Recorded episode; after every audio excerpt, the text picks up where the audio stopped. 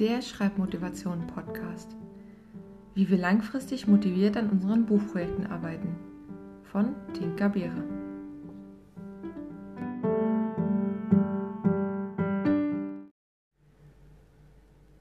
Folge 11. Wir planen unsere Geschichte. Nicht jeder Autor plant seine Geschichte, aber es kann uns helfen, die Hürden zu überwinden, die beim Schreiben zwangsläufig auf uns zukommen. Da wäre zum Beispiel die Angst vor dem weißen Blatt, nicht zu wissen, wie man anfangen soll. Oder der Hänger in der Mitte, wenn man einfach nicht weiß, was da eigentlich im Hauptteil des Buches passiert. Oder wie man bis zum Schluss die Spannung aufrechterhalten soll. Als ich meine erste Geschichte beendet habe, war es zum großen Teil der Flow des ersten NaNoWriMos, der mich durch die Seiten getragen hat. Allerdings wusste ich auch, wie die Geschichte enden wird, und das war eine große Erleichterung für mich. Mittendrin gab es ein paar Irrungen und Wirrungen der Figuren, aber ansonsten ist die Geschichte gut in sich abgeschlossen. Für mich ist es nach wie vor hilfreich zu wissen, wo der Weg mich hinführt. Dennoch gibt es einige etablierte Methoden, um die Geschichte detaillierter zu planen. Oder wie Autoren es nennen, zu plotten.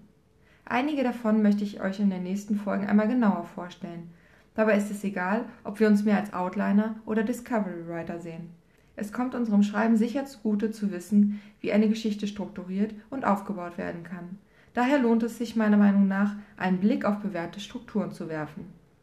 Im Prinzip sind sie eine mehr oder weniger kurze Übersicht über die Handlung.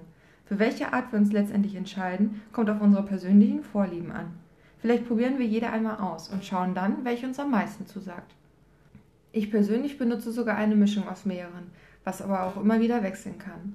Am stärksten ist bei mir die Heldenreise vertreten, aber ich orientiere mich auch an der Drei-Akte-Struktur und versuche, teilweise die Schneeflockenmethode mit einfließen zu lassen. Ich greife mir einfach das für mich heraus, was funktioniert, und setze das bei meiner Art des Plottens zusammen. Wichtig ist eben, dass jeder seine eigene Art findet, damit zu arbeiten und nicht unbedingt schaut, wie andere das machen höchstens um sich inspirieren zu lassen. Bevor wir uns den verschiedenen Plotstrukturen widmen, schauen wir uns jedoch die Prämisse an. Sie kann uns bei jeder Art zu plotten helfen und verhindert, dass sich von Anfang an logische Fehler in unsere Geschichte einschleichen. Das erste Mal habe ich in dem Buch, wie man einen verdammt guten Roman schreibt, von James Fry von der Prämisse gehört. Die Prämisse ist eines der wichtigsten Werkzeuge, die wir für die Planung unserer Geschichte brauchen. Sie ist, einfach ausgedrückt, der Grund, warum wir unsere Geschichte schreiben wollen. Sie gibt ihr eine Struktur, einen Sinn, eine Absicht. Das Wichtigste hierbei, die Prämisse ist eine Behauptung, die im Rahmen unserer Geschichte der Wahrheit entspricht, was nicht bedeutet, dass wir damit eine generelle Wahrheit meinen. Frey hat sogar eine Formel dafür aufgestellt. Die Hauptfigur gerät in einen Konflikt, der sie zu einer Lösung führt. Dabei muss die Prämisse aber so konkret wie möglich formuliert werden damit sie genau auf die Situation unserer Geschichte passt. Im Beispiel Romeo und Julia würde Liebe führt zum Tod nicht ausreichen, da die Behauptung zu allgemein gehalten ist. Besser wäre hier Liebe zwischen zwei verfeindeten Familien führt zum Tod. Wichtig ist auch, dass wir im Hinterkopf behalten, dass eine Geschichte mehrere Prämissen haben kann. Allerdings sollten wir beim Schreiben nur eine im Fokus behalten. Bevor wir nun also zu den verschiedenen Plotmethoden kommen, hier eine kleine Vorbemerkung am Rande. Ich möchte es vermeiden, den Protagonisten in den nächsten Folgen als Helden zu bezeichnen, außer in der Heldenreise. Dies hat den Grund, dass das Wort Held teilweise für positive Charaktere und nicht unbedingt für die Hauptfigur oder die Perspektivfigur genutzt wird. Der Protagonist unserer Geschichte kann auch ein negativer Charakter oder ein Antiheld sein.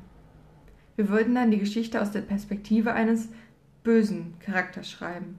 In diesem Fall ist die Bezeichnung Protagonist passender.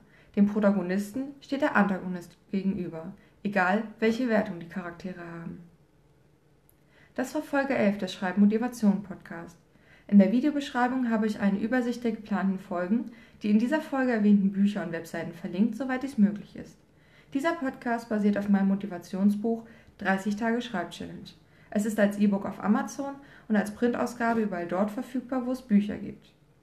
Weitere Informationen zu mir findet ihr auf www.tinkerbeere.de.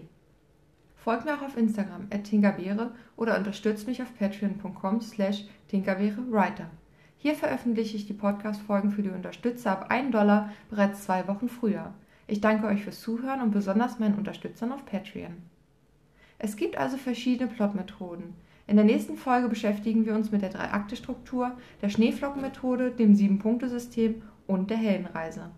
Diese Episoden halte ich bewusst recht kurz, da der Fokus dieses Podcasts nicht auf dem Plan einer Geschichte, sondern auf unserer Schreibroutine liegt. In der Videobeschreibung verlinke ich daher ein paar tolle Videos zum Thema Plotten und über andere als der von mir vorgestellten Methoden.